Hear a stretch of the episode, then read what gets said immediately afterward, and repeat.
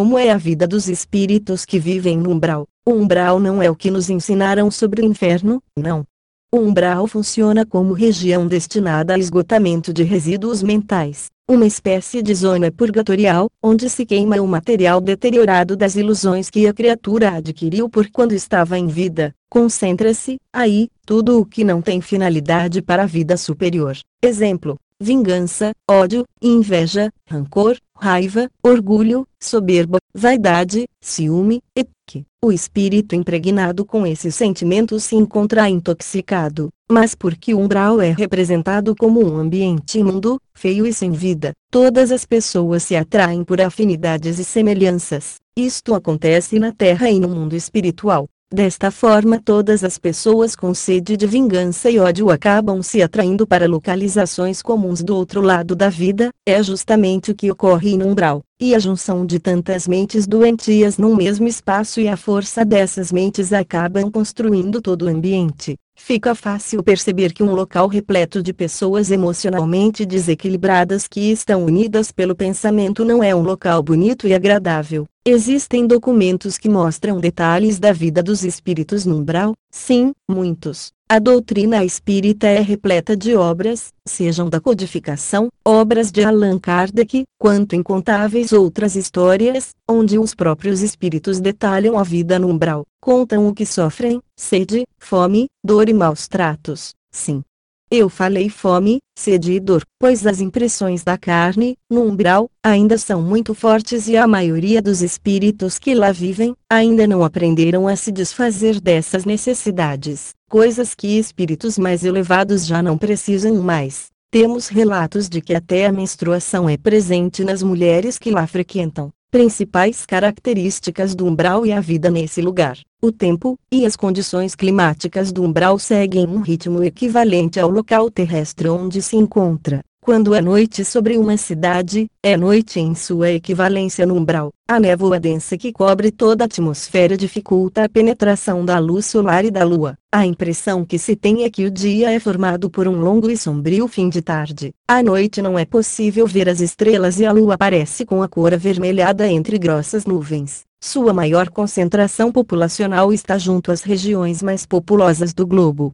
Encontramos cidades de todos os portes, grupos de nômades espíritos solitários que habitam pantanos, florestas e abismos é descrito por quem já esteve lá como sendo um ambiente depressivo, angustiante, de vegetação feia, ambientes resultado de imagem para umbral sujos, fedorentos, de clima e ar pesado e sufocante. Para alguns espíritos é uma região terrível e horripilante, para outros é o local onde optaram viver. A vegetação varia de acordo com a região do umbral, muitas vezes constituída por pouca variedade de plantas. As árvores são normalmente de baixa estatura, com troncos grossos e retorcidos, de pouca folhagem. É possível encontrar alguns tipos de animais e aves desprovidos de beleza. No umbral se encontram montanhas, vales, rios, grutas, cavernas, penhascos, planícies, regiões de pantano e todas as formas que podem ser encontradas na Terra. Como os espíritos sempre se agrupam por afinidade, igual a todos nós aqui na Terra, ou seja, se unem de acordo com seu nível vibracional, existem inúmeras cidades habitadas por espíritos semelhantes. Algumas cidades se apresentam mais organizadas e limpas do que outras. Como numa nação, lá também pode se dividir em cidades, cada uma com seus próprios líderes, chefes, governadores, mestres, presidentes, imperadores, reis e que são espíritos inteligentes mas que usam sua inteligência para a prática consciente do mal. São estudiosos de magia, conhecem muito bem a natureza e adoram o poder, quase sempre odeiam bem os bons que podem pôr em risco sua posição de liderança. Há grupos de pessoas nas cidades que trabalham para os chefes, acreditam ter liberdade e muitas vezes gostam de servir em seu chefe na ansiedade pelo poder e status. Consideram-se livres, mas na verdade não o são, ao menor erro ou na tentativa de fugir são duramente punidos. Existem os espíritos escravos que vivem nas cidades realizando trabalho e mantendo sua estrutura sem receberem nada em troca além da possibilidade de lá morarem.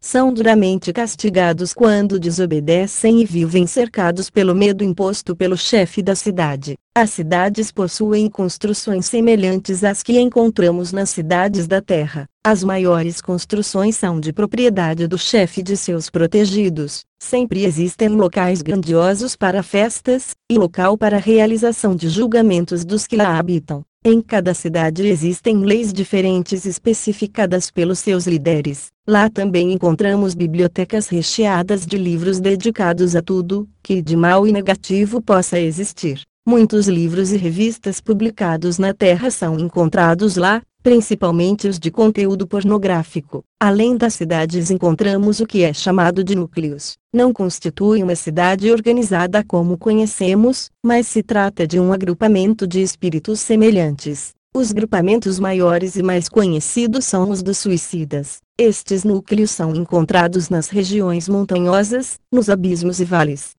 por serem espíritos perturbados são considerados inúteis pelos habitantes do umbral e por isto não são aceitos e nem levados resultado de imagem para umbral Vale dos Suicidas para as cidades em volta. Os vales dos suicidas são muito visitados por espíritos bons e ruins. Os bons tentam resgatar aqueles que desejam sair dali por terem se arrependido com sinceridade do que fizeram. Os espíritos ruins fazem suas visitas para se divertirem, para zombarem ou para maltratarem inimigos que lá se encontram em desespero. Não é difícil imaginar um local com centenas de milhares de pessoas que cometeram suicídio, todas ali unidas, sem entender o que está acontecendo, já que não estão mortas como desejariam estar. Existem algumas poucas cidades de drogados de porte grande no umbral. Realizam-se grandes festas e são cidades movimentadas. Existem relatos psicografados sobre uma região de drogados chamada de Vale das Bonecas e cidades como a de Tongo que é liderada por um rei. Para todo tipo de vício da carne existem cidades e núcleos de viciados. Por exemplo, existem cidades de alcoólatras ou de compulsivos sexuais. Todos os viciados costumam visitar o planeta Terra em bandos para sugarem as energias prazerosas dos vivos que possuem os mesmos vícios. Mas lá também há os postos de socorro encontram-se espalhados pelas regiões sombrias do umbral.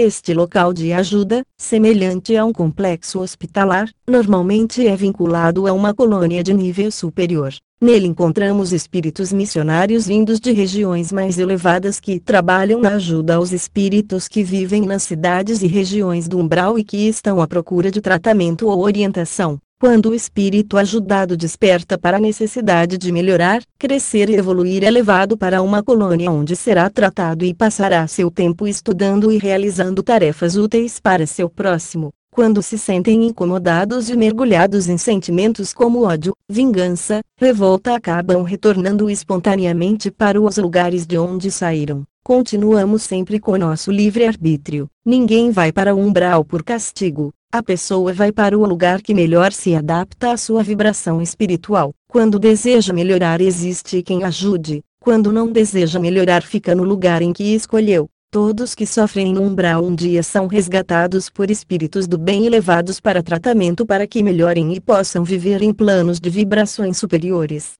Existem muitos que ficam no umbral por livre e espontânea vontade se aproveitando do poder e dos benefícios que acreditam ter em seus mundos o que o espírito basicamente tem que fazer para sair do umbral. Desta forma, o umbral nada mais é do que o reflexo dos pensamentos, desejos e vontades de inúmeras pessoas semelhantes naqueles sentimentos negativos que acabo de listar acima. Estes sentimentos intoxicam a alma e dificultam ou impedem que estas pessoas recebam ajuda de parentes, amigos e espíritos superiores. Na Terra só é possível ajudar as pessoas que querem receber ajuda, que aceitam ajuda, e para ser ajudado você precisa primeiro reconhecer o erro. Lá do outro lado é a mesma coisa. Se você sofre por ter dentro de si o sentimento de vingança, só pode ser curado deste sofrimento se conseguir perceber que precisa de ajuda. Somente nesta situação é que você consegue ser ajudado a sair do umbral. Fim do texto. Origem do texto e direito autoral. A Gazeta Espírita, gravação de áudio, edição e publicação, http, Vega Conhecimentos, com, favor compartilhar. Obrigada.